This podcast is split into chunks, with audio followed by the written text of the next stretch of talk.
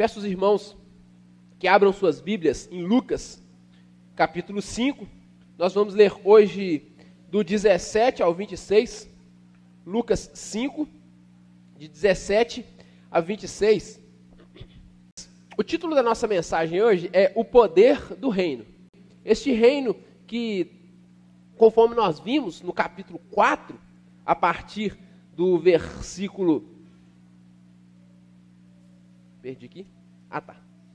4, a partir do versículo 18, quando Jesus está em Nazaré, ele abre ali um trecho do profeta Isaías, do livro do profeta Isaías, mais precisamente lá no capítulo 61, versículos 1 e 2, ele vai dizer: O Espírito do Senhor está sobre mim, porque ele me ungiu para evangelizar os pobres, enviou-me a proclamar libertação aos cativos e restauração da vida aos cegos e pôr em liberdade os oprimidos e proclamar o ano aceitável do Senhor. Nós já pregamos este texto, né? Mas quando nós olhamos, quando Jesus faz essa afirmação, ele está dizendo o seguinte: olha, as promessas feitas por Deus por meio de seus profetas a respeito do reino de Deus estão se cumprindo.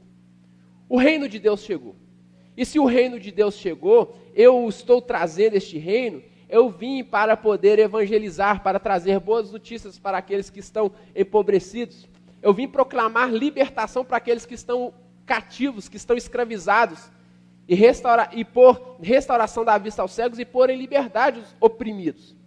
E nós vamos perceber como que essa fala de Jesus é, está se cumprindo. Na verdade, nós já estamos percebendo como ela está se cumprindo. Quando Jesus expulsa o demônio de, daquele demoniado de Cafarnaum, Jesus está falando assim: olha, as provas de que o que eu disse lá em Nazaré é verdade, é que eu, quando eu chego, eu expulso os demônios, os demônios batem em retirada. Porque à medida que o reino de Deus avança, o, o reino de, de Satanás afasta, recua. Mas também é, o reino de Deus, ele chega, ele traz cura das doenças. A sogra de Pedro foi curada e muitas outras curas que nós vimos, muitas outras pessoas demoniadas foram libertas. Jesus também mostra que o reino de Deus, é, quando ele chega, quando o reino de Deus chega, ele atrai pessoas para si. Atrai pessoas para si. Quando ele, na pesca ali maravilhosa, ele mostra para Pedro qual seria a missão da igreja, a missão dos discípulos de Jesus, que é arrastar pessoas para este reino, para segui-lo. Nós vimos semana passada com Moisés que com Jesus, este reino, ele alcança aqueles que são mais desprezados da sociedade. Jesus ele toca aqueles que ninguém toca. E toca o impuro, sem ser contaminado por sua impureza. Ao contrário, ele purifica o impuro de sua impureza.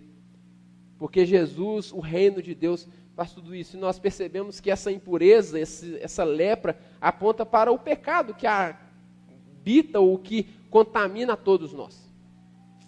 E é sobre um pouco mais das ações desse reino que nós veremos nesta noite. Lucas capítulo 5, de 17 a 26, está escrito assim. E aconteceu que num daqueles dias, Jesus estava ensinando, e achavam-se ali assentados fariseus e mestres da lei, vindo de todas as aldeias da Galiléia, da Judéia e até de Jerusalém. E o poder do Senhor estava com ele para curar. Vieram então alguns homens trazendo um paralítico deitado no leito, e eles procuravam levá-lo para dentro e colocá-lo diante de Jesus. E não encontrando uma forma de fazê-lo por causa da multidão, é, subiram ao telhado e entre as telhas desceram o paralítico no seu leito, deixando-o no meio das pessoas diante de Jesus. Vendo-lhes a fé, Jesus disse ao paralítico: Homem, seus pecados estão perdoados. E os escribas e fariseus começaram a pensar: quem é este que diz tal blasfêmia? Quem pode perdoar pecados a não ser um que é Deus?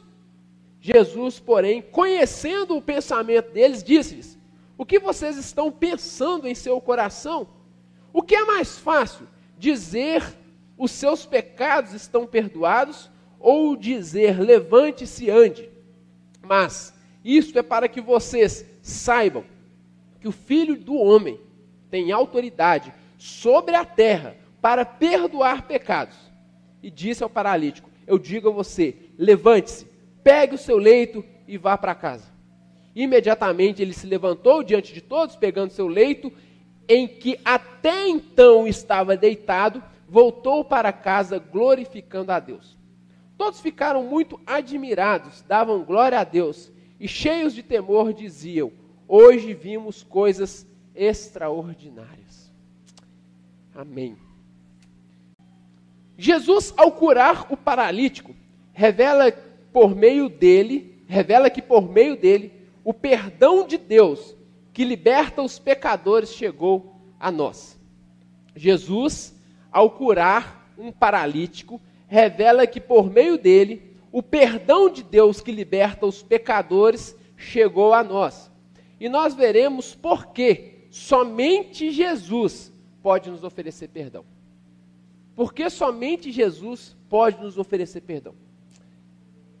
O primeiro porquê é porque Ele é o Senhor que liberta. Ele é o Senhor que liberta. Versículo 17. O texto inicia dizendo que certa vez Jesus estava ensinando e gente de toda parte estava se aproximando para ouvir os seus ensinos. Inclusive os escribas, os mestres, das, os mestres da lei e os fariseus. Dois grupos muito importantes naquela época. Os mestres da lei eram incumbidos de copiar e ensinar a lei. É, se nós é, pensarmos, né, naquela época não existia imprensa, né? não existia SBB.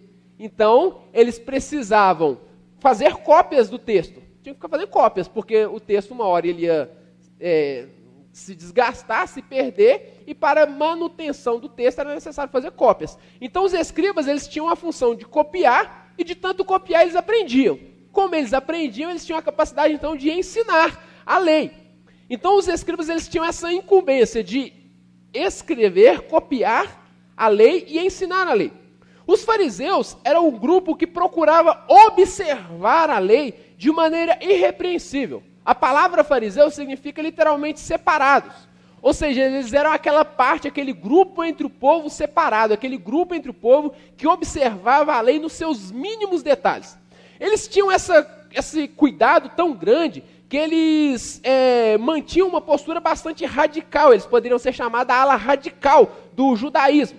Eles fizeram o que nós chamamos de cerca em volta da lei. O que é a cerca em volta da lei?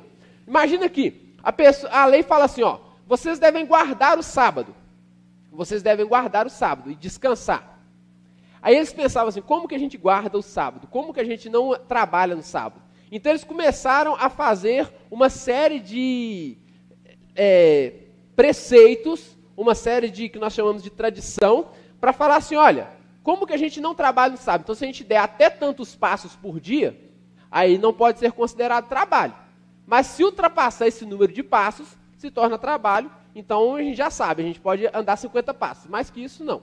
Como que eu posso, eu preciso comer, então quantos quilos eu posso carregar por dia? Aí eles determinavam quantos quilos eles podiam carregar por dia. Se carregasse mais que aquilo, tinha executado algum tipo de trabalho, então não podia fa é, fazer mais que aquilo. Então o que, que eu estou tentando mostrar para os irmãos? Que eles criaram um, subterfúgios, meios para garantir que eles não corressem o risco de descumprir a lei. Mas por que eles eram tão preocupados com isso? Estes dois grupos, irmãos e amigos, eles surgem lá depois, um pouquinho depois, lá no retorno do exílio babilônico. Israel, nós vimos hoje pela manhã que a Babilônia invade Judá, leva o povo cativo, e nós sabemos por meio do profeta Jeremias que eles ficaram 70 anos em cativeiro, no cativeiro babilônico, sofrendo por causa da sua desobediência em relação à lei de Deus, e então eles retornam para Israel. Deus, por meio do rei Ciro, traz o seu povo de volta para Israel, para Judá. E, como, eu já disse, se o povo sofreu o exílio, sofreu aquele castigo por causa da desobediência à lei de Deus, então é bem válido, bem válido aqui o ditado, né? Gato escaldado de água quente tem medo da água fria. Era mais ou menos isso. Eles tinham tanto medo de voltar para o exílio, eles tinham tanto medo de sofrer os castigos que eles sofreram no passado, que eles procuravam observar a lei nos seus mínimos detalhes. Mas é interessante que o Esdras, o, profe, é, o que o, o, o líder lá, Esdras, ele é chamado de o escriba Esdras, né? Ele é o primeiro, ele é considerado o primeiro dos escribas, o primeiro dos mestres da lei. Mas esses líderes, eles colocavam um peso sobre aquele povo que nem mesmo eles conseguiam carregar. E aí a lei que deveria ser um bem para o povo, porque Paulo vai nos dizer que a lei ela é santa, justa e boa, a lei é boa, irmãos. A lei é, por meio da lei nós temos liberdade de fato. Porque a lei, ela garante direitos e deveres que fazem com que a gente viva em sociedade de maneira civilizada. A lei ela é necessária para o bem da nação de uma nação. Uma nação precisa de uma lei. Então, a lei que deveria ser para o bem do povo, para a liberdade do povo, se tornou uma prisão. Por mais que eles observassem a lei, por mais que eles se, se esforçassem, por mais que eles tentassem, eles ainda sabiam que eles eram culpados diante de Deus. Porque também a lei veio para provar que nós somos incapazes de cumpri-la. Então, no meio de tudo isso, aparece um homem sem estudo formal, que nunca frequentou uma escola rabínica, que não faz parte de nenhuma elite religiosa, ensinando, curando, expulsando demônios, tocando e curando leprosos sem se contaminar. E aí as pessoas ficam enlouquecidas. Elas falam assim: ó, a gente precisa ir até este homem. Umas para receber o que ele tinha para oferecer, e outras para investigar aquele fenômeno. Então, mas, e até Jesus falou assim: olha, o que ele está fazendo, ele faz muitas coisas boas, eu quero desfrutar de todos os bens que este homem faz. Outros falam assim: o que está acontecendo lá na Galiléia é algo estranho. Precisamos investigar. Possivelmente aqui os, os líderes, aqui os, os, os líderes religiosos. E aqui nós temos então Jesus, que não tinha diploma, claro, sem desmerecer, né? Formação ela é importante, mas aqui nós temos um homem sem formação, mas ele tinha algo. Ou melhor, ele não tinha algo, ele era algo. Ele era algo melhor, ele era algo que ninguém mais é, havia conhecido. Ele era algo que mais ninguém era. Aquele povo nunca tinha visto o que Jesus era. Lucas nos diz que o poder do Senhor estava com ele para curar. Uma tradução bem literal deste texto fica truncada, por isso que os tradutores aqui tentam melhorar o texto para ficar uma leitura mais tranquila para a gente. Mas se a gente fosse traduzir de forma literal, seria: o poder do Senhor era ele. Uma tradução literal não é o poder do Senhor estava com ele, mas o poder do Senhor era ele. A palavra para Senhor aqui, como eu já expliquei em outra ocasião, domingo retrasado, se eu não me engano, é usada no Antigo Testamento sempre para se referir a Deus, Adonai, o Senhor. Portanto, Lucas está dizendo que o poder de Deus era o próprio Jesus. E ele era este poder para curar. Agora, olha só que interessante, nós temos duas palavras gregas na Bíblia para curar. Duas palavras. Uma é, deixa eu olhar cola aqui, terapeuteo, que significa curar, sarar feridas apropriadamente, curar, sarar feridas apropriadamente, curar, reverter uma condição física para restaurar uma pessoa com uma doença. Terapeuta é a raiz da palavra terapia, que nós conhecemos, ou terapêutica, que nós usamos no português. E geralmente envolve elementos naturais no processo de cura. Então nós temos duas palavras para cura na Bíblia. Uma fala assim: olha, a pessoa estava doente e foi curada. Nada para acrescentar. A outra palavra é iaomai.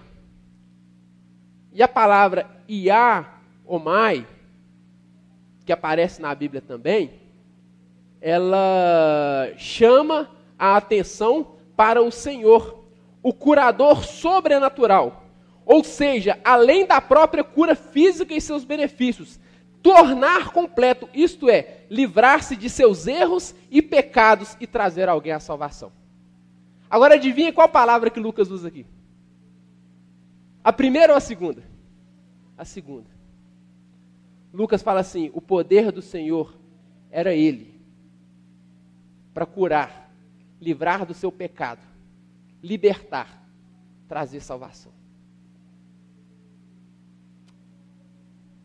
Jesus é o poder de Deus para nos curar e nos libertar de nossos pecados. Somente o Evangelho de Jesus é o poder de Deus para a salvação do que crê.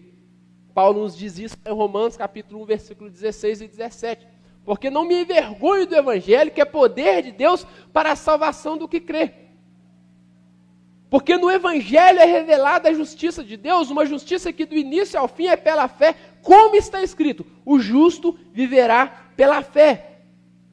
Então Jesus, ele é o poder de Deus para nos libertar do nosso pecado. Jesus, ele é o poder, poder de Deus para nos libertar da nossa escravidão do pecado. E assim nós destacamos mais um motivo pelo qual somente Jesus pode nos oferecer perdão. Porque ele oferece real perdão pela fé somente. Versículos 18 a 20. Ele oferece real perdão pela fé somente. O relato continua dizendo que alguns homens, conforme Marcos capítulo 2, versículos 1 a 12, eram quatro homens, Lucas não se apega ao número de homens, mas eram quatro, tentam levar um paralítico até Jesus. Só que quando eles chegam na porta da casa, tinha muita gente, então eles são impedidos de entrar, de chegar até Jesus. Não quer dizer que as pessoas não quiseram deixá-los entrar, é porque era difícil de entrar, porque uma porta estreita, muita gente lá dentro, como é que você entra? Não entra. E então eles tiveram uma ideia. Subiram ao telhado, abriram um, fizeram uma abertura no telhado e desceram aquele paralítico por entre as telhas, colocando a, aquele homem entre as pessoas diante de Jesus.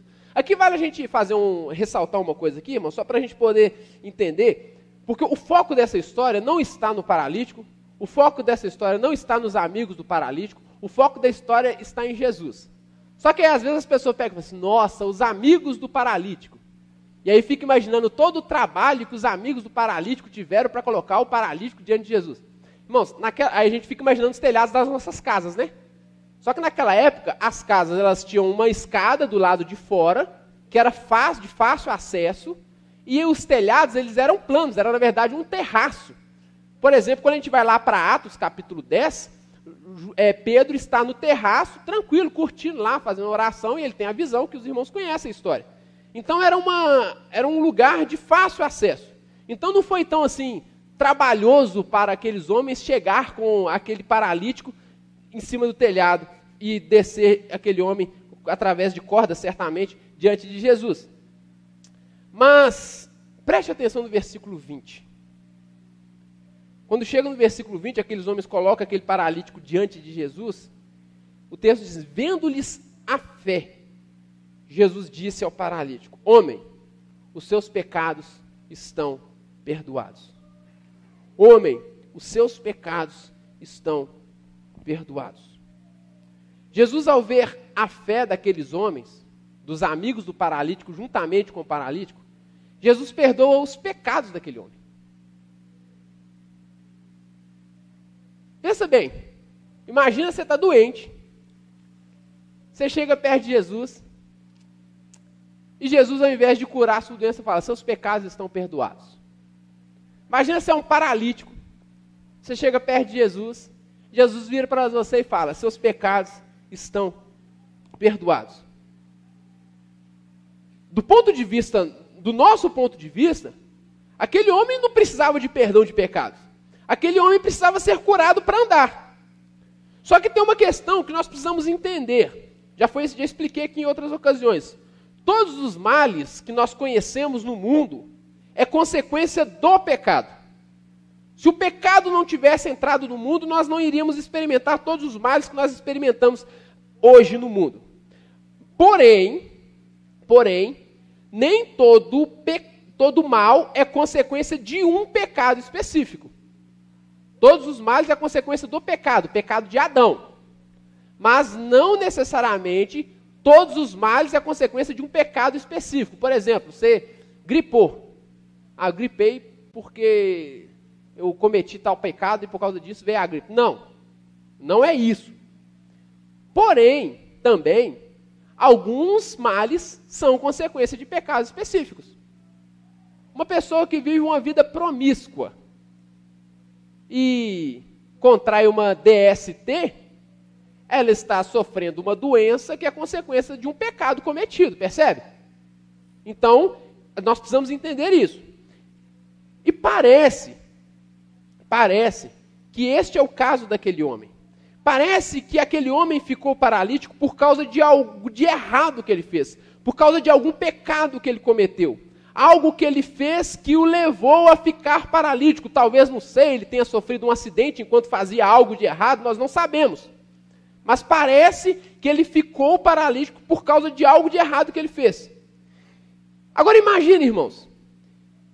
Imagine que você cometendo um pecado, por causa daquele pecado você sofre um mal e que te faz carregar aquele mal para o resto da sua vida. Talvez aquele homem, a paralisia daquele homem o acusava dia e noite. Talvez ao olhar para suas pernas imóveis, ele lembrava diariamente do mal que ele havia cometido e do qual mal ele era. Por isso, mais do que andar, aquele homem precisava de perdão. E ele e seus amigos perceberam que Jesus tinha este poder. Por isso que Jesus viu a fé deles. Eles perceberam que Jesus podia mais do que curar aquele homem. Eles perceberam que Jesus podia perdoar aquele homem. Eles perceberam que Jesus podia tirar a culpa daquele homem. E por que eles perceberam isso? Porque eles começaram a olhar tudo que Jesus estava fazendo, tudo que Jesus estava ensinando, e olhavam assim: olha, tudo que Jesus está fazendo, tudo que ele está ensinando é prova de que o reino de Deus chegou. Se o reino de Deus chegou, o perdão de pecados é próprio do reino de Deus. Então, se o reino de Deus chegou e veio através dele, então ele pode nos trazer perdão de pecados. Então eles começaram a fazer todas essas análises e ainda pensaram, como os escribas dizem, somente Deus pode perdoar pecados. Como os fariseus e os escribas disseram, né? Somente Deus pode perdoar pecados. Mas também as coisas que Jesus estava fazendo, somente Deus poderia realizá-las também. Então, se Jesus estava fazendo todas aquelas obras próprias de Deus, era bem provável que ele também pudesse perdoar pecados.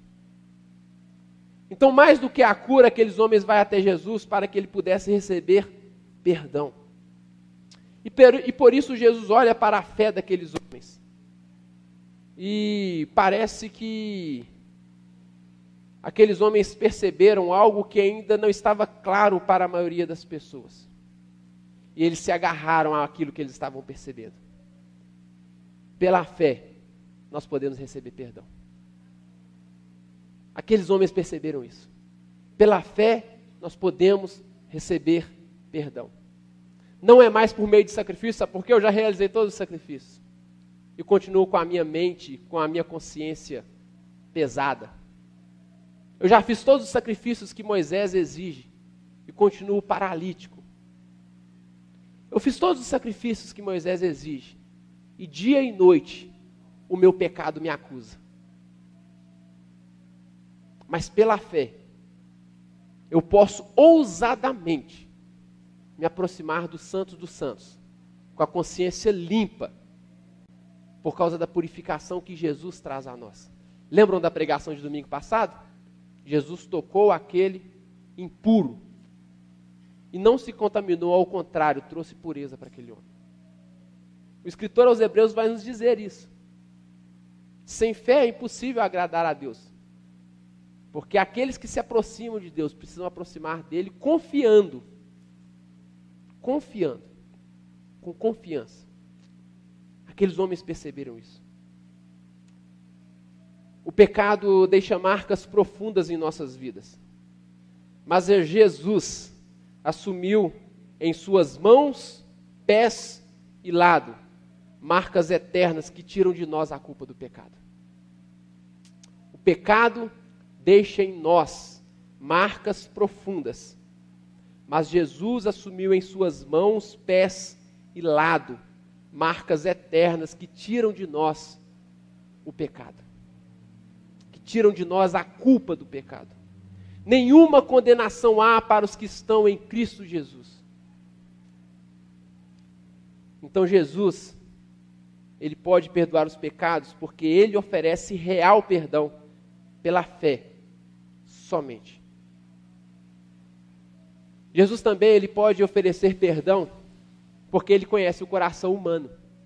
Versículos 21 a 23. Então, os fariseus e os escribas ficam extremamente agitados com aquela fala de Jesus, né? Que nós já lemos, mas eu quero reler com os irmãos. É, então os escribas, os fariseus começaram a pensar: quem é este que diz blasfêmias? Quem pode perdoar pecado a não ser um, que é Deus? E Jesus, porém, conhecendo os pensamentos deles, lhes disse: O que vocês estão pensando em seu coração? O que é mais fácil dizer: Os seus pecados estão perdoados? Ou levante-se e ande? Que Jesus poderia ser o Messias, tudo bem.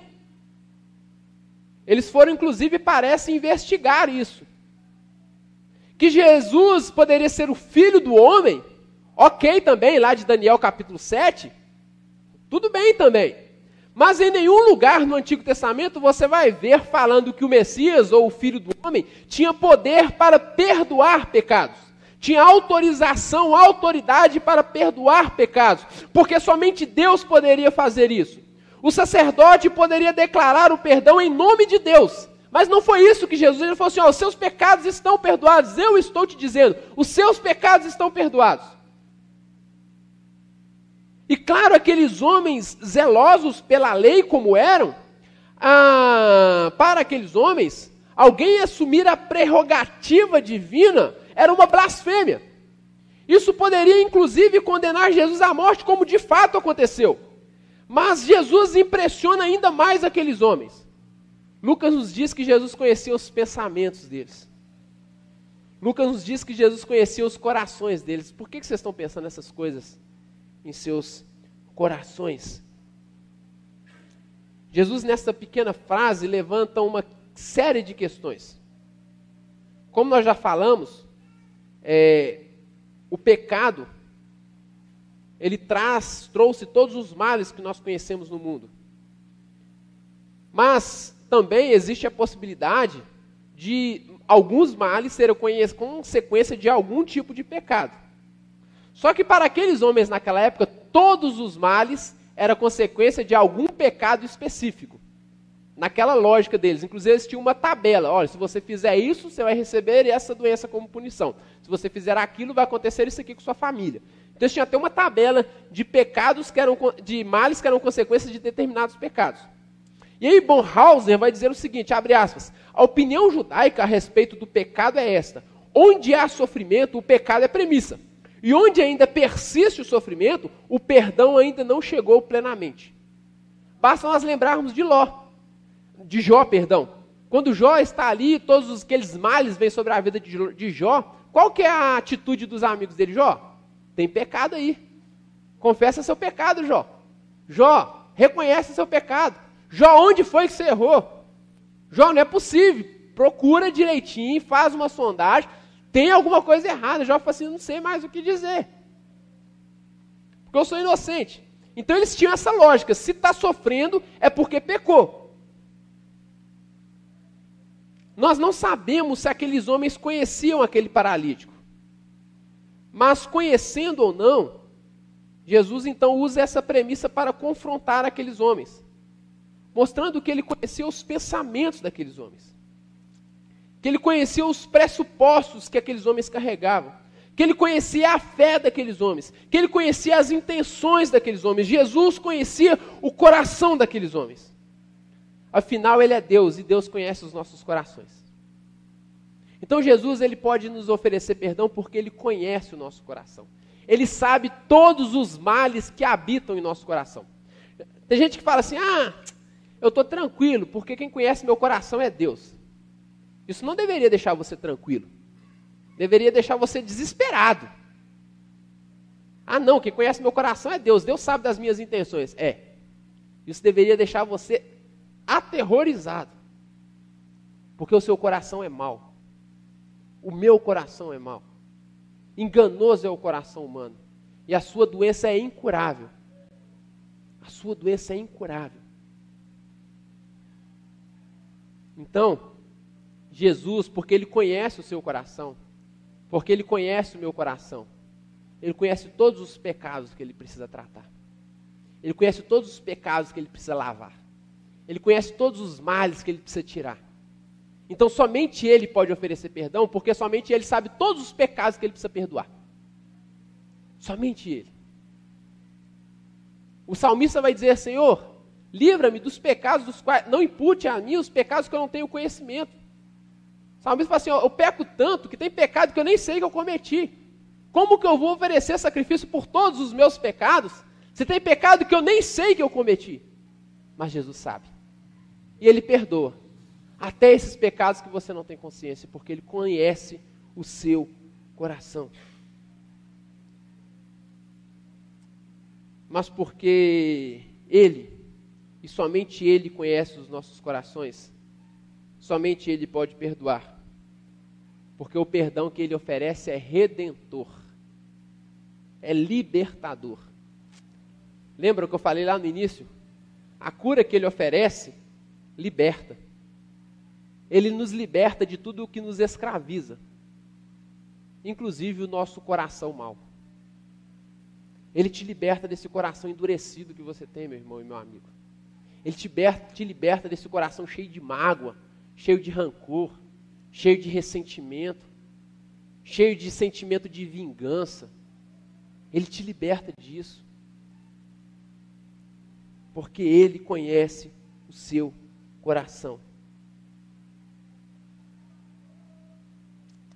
Jesus conhece o seu coração. Ele conhece todas as fortalezas que estão estabelecidas neste coração. E ele derruba cada uma delas, te trazendo liberdade. E dessa forma, nós deixamos de ser orientados por este coração mau e passamos a ser orientados por um Senhor bom, que é Jesus. Nós percebemos também que Jesus ele é, ele pode e somente ele pode perdoar pecados, porque ele tira a consequência do pecado. Versículos 24 e 25. Como eu disse, parece que a paralisia deste homem foi consequência de algum erro cometido. E provavelmente, como eu já disse também, aquele homem dormia e acordava com sua culpa. Imagina, irmãos, você olhando todos os dias para. Imagina uma cicatriz que você tem no seu corpo. E essa cicatriz é causada por algum mal que você cometeu. E você ainda não conseguiu encontrar perdão para este mal que você cometeu. Imagina dia e noite você olhando para essa cicatriz. E lembrando que você é mal e que você fez o mal. Imagina dia e noite. Então aquele homem provavelmente era castigado dia e noite por causa de sua culpa. Mas Jesus, o Filho do homem, que é Deus, para provar quem ele é e para provar o seu poder, ordenou para aquele homem: Homem, levante-se e vá para sua casa. Pegue seu leito e vá para sua casa. E foi isso que aconteceu. Aquele homem se levantou, pegou o seu leito que outrora estava deitado em cima, pegou aquilo que o carregava, colocou nas suas costas, voltou para casa glorificando a Deus. Aquele homem agora está liberto de sua prisão. Aquela paralisia que o aprisionava, que o prendia, não somente fisicamente, mas o aprisionava espiritualmente. A culpa que lhe pesava o coração, as suas pernas inúteis que o lembrava da sua maldade, que o condenava, agora não mais poderia fazer, porque Jesus tirou a consequência, a culpa de seu pecado. Jesus tirou a culpa do seu pecado, ele tirou a consequência do seu pecado, que é a morte, meu irmão. Jesus venceu a morte, ele está vivo e porque ele morreu e ressuscitou, você também agora tem vida eterna, porque a morte não tem mais poder sobre você, porque o pecado que te mata foi retirado, foi apagado, foi anulado lá na cruz. Ele venceu de uma vez por todas. Jesus libertou aquele homem e o mandou para casa. Vai descansar. Vai descansar. Vai descansar da sua prisão.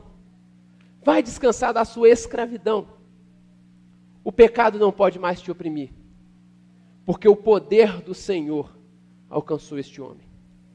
A expressão poder do Senhor aparece no Antigo Testamento somente uma vez. Lá em Êxodo capítulo 12, 41, a nossa tradução não deixa isso muito claro, mas no hebraico você consegue perceber isso. E aparece somente uma vez para descrever como Deus libertou Israel da, da opressão no Egito e dar àquele povo descanso de sua escravidão, levá-los para a terra que ele havia prometido a Abraão. Ou seja, Deus agiu com seu poder em favor daquele povo que estava oprimido para levá-los para casa, dar a eles descanso de toda a sua escravidão. E agora Deus em Jesus agiu com poder para nos livrar do pecado e nos levar para casa, nos dar descanso. Levante, vai para casa descansar. E a sua casa é perto de Deus. A sua casa é perto de Deus. Você somente vai encontrar descanso quando você viver diante de Deus. Nós somente vamos encontrar descanso quando estivermos em casa. E a nossa casa é onde Deus está. E tudo isso revela a glória de Deus. Jesus ele tem poder para perdoar pecados, porque somente ele revela a glória de Deus, versículo 26. Então as pessoas o texto diz que todos ficaram muito admirados, davam glórias a Deus e cheios de temor diziam: Hoje coisas, hoje vimos coisas extraordinárias. A glória de Deus revelada em Jesus, em graça e misericórdia, que nos leva a temer a Deus, é incrível, né? Porque temor, nós sempre, eu tenho enfatizado isso aqui sempre, nós sempre achamos que temor tem a ver com medo, mas nós percebemos que o temor do Senhor, na Bíblia, aparece sempre que Deus trata alguém com graça, com misericórdia, sempre quando Deus abençoa alguém, quando Deus cura alguém, quando Deus liberta alguém, quando Deus faz um milagre na vida de alguém, aquelas pessoas, diante daquele milagre, começam a temer a Deus. Porque a glória de Deus é revelada. E quando a glória de Deus é revelada, nós nos deparamos com algo tão grande, tão majestoso, tão belo, tão maravilhoso que nós nos encantamos, mas ao mesmo tempo ficamos aterrorizados. Nós queremos chegar perto, mas não temos coragem, mas queremos e arriscamos, porque é demais. Eu preciso ver, eu preciso tocar, eu preciso sentir, mas ao mesmo tempo eu, eu tenho receio, porque é grande demais, é maravilhoso demais. Mas a glória de Deus foi revelada àquele povo. E aí é muito interessante, porque quando nós vamos lá em Êxodo, capítulo 33, Êxodo, capítulo 33, a partir do versículo 17, Moisés, aquele que falava com Deus como quem fala a um amigo, disse assim: o Senhor, o Senhor disse a Moisés: Farei também isto que você falou, porque você alcançou favor diante de mim. E eu o conheço pelo nome. Então Moisés disse: Peço que me mostre a tua glória. O Senhor respondeu: Farei passar toda a minha bondade diante de você e lhe proclamarei o nome do Senhor. Terei misericórdia de quem eu tiver misericórdia, e me compadecerei de quem eu me compadecer. E acrescentou: Você não poderá ver a minha face, porque ninguém verá a minha face e viverá. E disse mais o Senhor: Eis aqui um lugar perto de mim onde você ficará sobre a rocha. Quando a minha glória passar, eu porei você numa fenda da rocha, cobrirei com a mão, o cobrirei com a mão, até que eu tenha passado. Depois, quando eu tirar a mão, você me verá pelas costas, mas a minha face ninguém verá. Moisés fala assim: Senhor, eu quero ver a tua glória. O Senhor fala assim: Olha, para ver a minha glória, eu tenho que tratar com, gra... com bondade e misericórdia. Eu faço isso somente com quem eu quero. Só que a glória de Deus foi revelada àquele povo. Deus escolheu revelar a sua glória àquele povo na vida daquele paralítico. João vai nos dizer que vimos a sua glória como a glória do unigênito do Pai. Aquilo que Moisés desejou, hoje é real. E você pode ver a glória de Deus. Se você se aproximar deste Deus com fé, assim como aquele paralítico fez. Porque ele tem misericórdia, ele tem misericórdia de quem ele quiser. Ele tem bondade de quem ele quiser ter bondade, ele se compadece de quem ele quer se compadecer. E ele escolheu se compadecer de nós através de Jesus, revelando-nos a sua glória. Essa glória que é revelada em graça e misericórdia, que nos traz perdão, para que assim, perdoados, nós possamos experimentar a liberdade. Essa liberdade que é advinda por meio da fé. Essa fé que, por meio da fé, que é produzida naqueles que se rasgam diante do Senhor, que tira a consequência do nosso pecado e que revela a glória de Deus a nós. E assim nós podemos, então, diante da glória de Deus, voltar para casa, encontrar descanso. Vá para casa, vá descansar.